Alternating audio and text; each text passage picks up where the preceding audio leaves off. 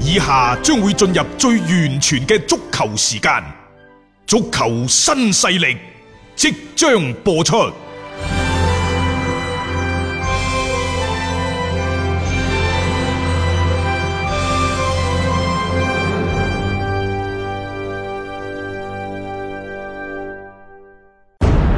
足球場，英雄地，幾多難忘時刻。攞翻住個波，從廣州太陽神到恒大富力，睇佢搞掂。從東較場驚天一射到亞冠加冕，從童話變成現實，從英雄變成傳奇。最偉大嘅球員，最不可思議嘅入球，勝敗之間只有一線。神奇之處，魅力所在，一比零啊，各位！只可意會，更可言傳。足球新勢力，各位朋友好，歡迎收聽今日嘅足球新勢力。喺呢個禮拜，具體咁講，其實呢一日係難得迎嚟一個少少嘅休整期，因為周中歐冠、歐聯乒乓咁嚟，週末嗰啲咩阿仙奴大戰曼城又喺度坐住等住你哋去睇波。係啊，今晚呢，其實誒、呃都有好多嘅賽事，但係嘅戲碼呢就唔算等太大足。家有個緩衝期啦。相對呢係比較靜局少少嚇，咁亦都令到我哋呢可以褪翻少少時間，回過頭嚟再關注下所謂中國足球。咁啊，中國足球無非就兩樣嘢嘅啫，第一就國足打東亞杯啊，嗰個啊不提也罷。咁啊，其次呢就係聯賽啦。咁啊，聯賽其實真係有啲嘢可以喺度同大家分享下先嘅。咁啊，首先呢就係呢一個嘅職業足球聯盟。職業足球聯盟本身呢，就話要呢個月就要成立嘅。嚇話要掛牌㗎啦嘛。但係傾唔掂數啊嘛，梗係啦，你班二打六，啊副總經理、總經理啊，周街都係嘅。係即係即係憑乜嘢代表俱樂部 去去決策一啲嘢啦嚇？中國足球協會確定呢，就話，按照中國足球改革發展總體方案中關於職業聯盟嘅要求，就進行籌備。職業聯盟將會註冊為社團組織運作。嗯，咁呢個同俱樂部計劃當中呢，係以公司嘅運營嘅規模呢，其實係有一定嘅變化變動嘅。嗯，咁所以呢，就當然啦，呢、個意味住呢，就將來會係呢一個嘅職業聯盟啊去話事。嗯，但係咁樣並唔意味住呢，就係、足協收緊咗對將來呢一個職業聯盟嘅管理權，亦、就話我而家暫時理解下各位換湯就唔滿約。就唔換藥。係咁所以呢，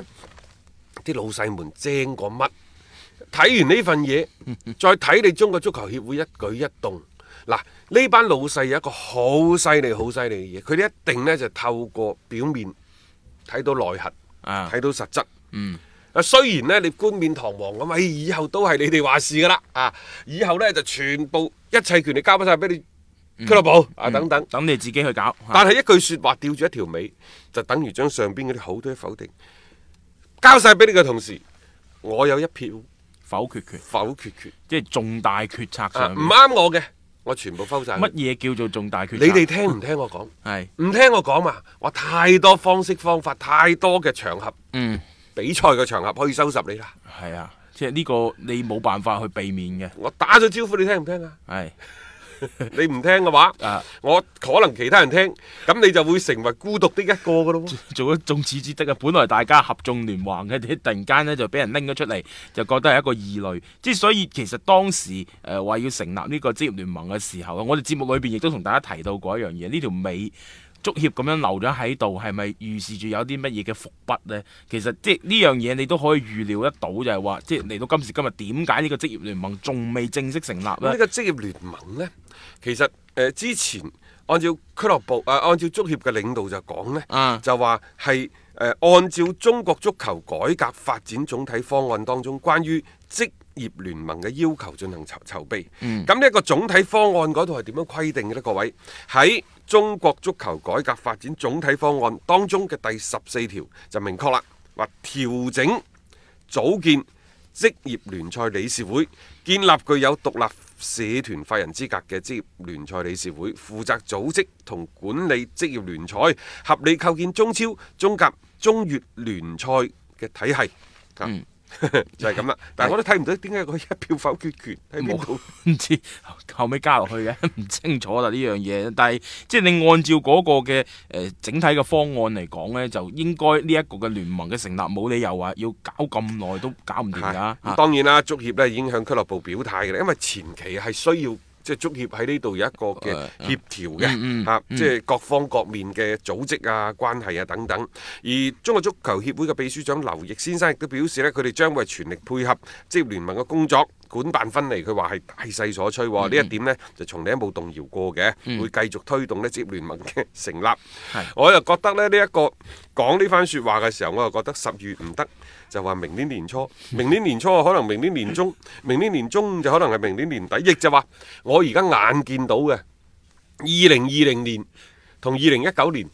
冇乜嘢區別。係啊，誒、啊其實呢個職業聯盟即係話成立，亦都唔係話呢一年裏邊所提出嚟嘅一樣相嘢。反呢，啊我睇到呢足協呢，逐漸對個俱樂部嘅管理係越嚟越收緊。啊雖然佢打住個旗幟，就話咧呢一個根據中國足球改革發展總體方案，中國足球協會會係從基本政策制度、俱樂部准入審查、紀律、仲裁、重大事項等等各方面呢，對理事會進行監督，即係咩都係 我嘅，小打小鬧就係你嘅，重大事項全部咪我就係話咯所有嘅決策啊但我睇到呢，即係最近足協嘅所有嘅步驟、嗯舉動呢，都喺度逐漸收緊對個俱樂部管理。嗯即係佢覺得呢，即係話錢就你出咗啦，你班老細出咗啦，但係足球仲係我一畝三分地，我仲係要對俱樂部進行嗯我要管管返理，包括嘅啊限薪啦、 限咩超級外外援援啦啦、係啊啊規劃球員嘅嘅註冊啊、啊使用啊使用啊、人數啊等等嚇然之後你三十歲以上嘅球 員嘅唔轉俾會你轉又唔會俾轉啊，啊，然之後球員嘅身價係幾多啊，等等，全部都係用人為嘅。係規章制度，將佢全部即壟結歸攏埋一齊，即係鎖死咗喺佢嘅一係啊個所謂嘅範圍裏邊。根本呢個市場，喂，職業足球講到職業就係因就翻呢個市場嘅發展。嗯，咁有人呢就會覺得我一定要掟錢落去，拉高拔高，超前嘅意識。我哋以前節目成日都講啦，所有嘅互聯網你而家可能用緊嘅拼多多，喂，全部都喐親就百百億補貼。係啊，咁你可以將呢個恒大人哋拼多多嗰三五年一年掟一百億，掟咗幾百億補貼，成為一個互聯網巨頭。啊你可以將恒大視之為對足球嘅補貼。冇錯，啊一個足球巨頭。啊有人話： 喂，你蝕咗幾廿個億喎、你咁樣搞到中國足球一地雞毛喎、嗯所以我都話佢呢班人成日都坐井觀天。你如果有啲跨界思維，你會睇到嚇，嗯當今我哋所使用嘅咩大眾點評、美團外賣，你用緊嘅頭條，你上網買緊嘅拼多多，包括當年嘅淘寶、天貓、嗯啊京京東東等等，啊係啊幾邊個唔係幾百億、上千億咁樣冧翻起身㗎？咁如果係咁，企喺生意嘅角度嚟講，你覺得許家印先生只係用咗區區嘅幾十億、一百億唔夠，扯一個咁大嘅 IP，嗯，你你唔覺得呢門生意好好做好咩？好做啊仲有一樣嘢就係佢係扯起咗，即係中國足球可能好多個泡沫，嗯但係企喺行業、企喺跨行業嘅角度嚟講呢，喂，佢反哺翻佢嘅地產乃至金融、誒、水啊，當然有啲唔一定好 旅遊啊㗎嚇啊旅遊啊、奶粉啊等等，人哋都做過，但汽車啊呢個佢係一個快速試錯嘅機會。嗯，喂，任何嘢啊，有好多嘅公司。可能點解即係即係有三四十間公司，或者你投咗三四十個項目，係咪有一個得咗已經 O K 㗎啦？你睇下人哋風投點做嘅，係啊係咪？嗯係啊所以你對比人哋一百幾廿億嗰啲，即係一千幾百億嗰啲補貼乜嘢，即係恒大只係用咗咁多年，只係用咗一百億啦，我一算百你億啦，係啦，大概頂晒籠啦吧係啊係啊係好啊，啊喂，人起喎成個成個，同佢想換嚟㗎真係唔同㗎佢想換佢所換嚟嘅呢一個巨大 I P 係係可以用呢啲錢銀去行。冇錯啊！佢佢就睇啱咗足球嘅一種嘅價值在。所以我覺得呢，即係係話中國足球之所以差，差喺邊度呢？就係、領導人嘅格局差。啊即係其實喺現今呢個社會發展得咁快嘅時候，即係我哋如果唔可以用一啲跨行業嘅思維，唔可以企喺一個更加高嘅角度去俯視、去思考呢一個行業過嗯去、現在同埋將來嘅方向的話，你只係眼顧住自己眼前嘅一畝三分地，考慮嘅就係自己屁股坐嘅嗰個位置，呢、個就係典型嘅屁股指揮腦袋。係啊，你睇唔遠嘅時候，你就只能夠喺一個好局限嘅範圍、好局限嘅空間嗰度，你不斷咁樣往返重複。 反正人哋係咁做，我又咁做。嗯但係我哋嘅球迷係喺度進步緊嘅，我哋嘅球迷喺度覺醒緊嘅。仲係啊佢哋對於美好生活嘅追求。所以佢哋賦予咗國足，就要求你哋嘅國足聯賽，嗯唔該、你打翻出一啲實力，打翻出一啲水準，匹配翻我哋嘅國力，匹配翻球迷對你嘅要求。嗯偏偏 足球嘅一個系統工程，佢唔係話我重視咗，我旱地拔葱咁樣，馬上就有效果馬上就有效，可唔係能嘅佢十年，佢廿年。冇錯啊，要先至可以係開枝散葉、厚積開薄花發結啊果嘛要厚積薄發係啊啊咁啊，我哋一路都講就話點解規劃一條好路？因為喺現今呢一個環境之下，嗯只要你用好規劃、用足規劃、善用規劃，佢係可以。短時間之內拔高你中國足球嘅水準，咁、嗯樣先至係同我哋球迷追求美好生活嘅美好願望相匹配啊嘛！係啊，冇錯啊！大家而家就講話，其實點樣鬧中國隊都好啊，都不如中國隊贏一場啊，酣暢淋漓嘅比賽，大家嚟得高興。所以你而家足協仲掛住自己一畝三分地，職業聯盟之前呢嘅意思係放權嘅，後尾覺得 唔得，哎呀，即係俾晒你，我足協咪即係我呢個位置嚇點樣自 處咧？咁，所以呢，我一票否決權，而家覺得一票否決權都唔得，都唔夠，係啊啊，好多嘢我都要啊更加多呢，就加強對中國足球俱樂部嘅管理，因為。各個俱樂部而家又話欠薪，重慶力或凡又話欠薪等等嗰啲嗯吓，咁、然之後中甲中有俱樂部又破產，喂，其實一個行業喺發展過程當中離沙俱下，係要有破產嘅，即有人漏夜就趕科場，啊有人就辭官歸故里，呢、個好正常嘅現象冇錯啊！嚟嘅啫有繁榮嘅一樣，亦都有一啲相對失敗嘅一啲嘅情況出現。中國足球協啊會呢，即係我就覺得你可以硬核咁要求，譬如話你投資幾多都好，嗯我唔理你投資幾多，你百分之二十、百分之三十，呢個係一個硬指標嚟嘅。啊係你就要投喺青訓，呢、個青訓嗰度就係我要求你有幾多梯隊，一隊波、兩隊波、三隊波、五隊波，嗯你去搞嗯啊，幾多個訓練基地，你啲球員每年打幾多場比賽，呢啲係硬指標，你可以去搞，你點搞我拍晒手掌支持你。冇錯，你搞呢樣嘢，呢俱樂部你達唔到標嘅話，我甚至要你降級都可以㗎。呢嚇啲我覺得冇問題㗎，呢樣嘢嚇。咁但係一啲聯賽嘅一啲啊搞埋晒啲旁枝末節，喺現階段嗰度要求咩？要求你俱樂部中性化。我哋嘅足球喺現階段嚟講，佢哋都係有一啲企業名嘅，中黑國安。嗯係啊，上海上陸港地申花係啊陸地申花，更遑論廣州恒大、恒大廣州富力，係喎簡單粗暴 啊啊！好啦，咁你呢個中性嘅名你可以改，亦都可以唔改嘅係嘛？啊係咯，約定俗成。再加上呢，啊即係話有一啲俱樂部已經叫咗咁多年啦嗯嗯，啊，你用電我放心，山東魯能泰山，係啊人哋用咗廿年啦。品牌嚟㗎。你經歷過幾多任嘅足協嘅領導啊？我泰山毅然不倒，嗯係啊，你點解係都要不變色？係都要我改名啊？係啊冇錯。改咗名，國安北京國安叫咗廿年啦，啊上海申花叫咗廿年啦。啊嗯嗯雖然佢而家叫北京中黑國安、上海綠地申花，但係球迷仲係中意叫申花，仲係叫中意叫叫叫國安。國安係啊，即係呢啲就係大家已經習慣咗啦嘛。咁既然係咁，有啲嘢咪由佢 咁樣。啊！你話同國際接軌係啊，俱樂部個名就同國際接軌，你又唔睇下國際接軌嗰度幾多嘅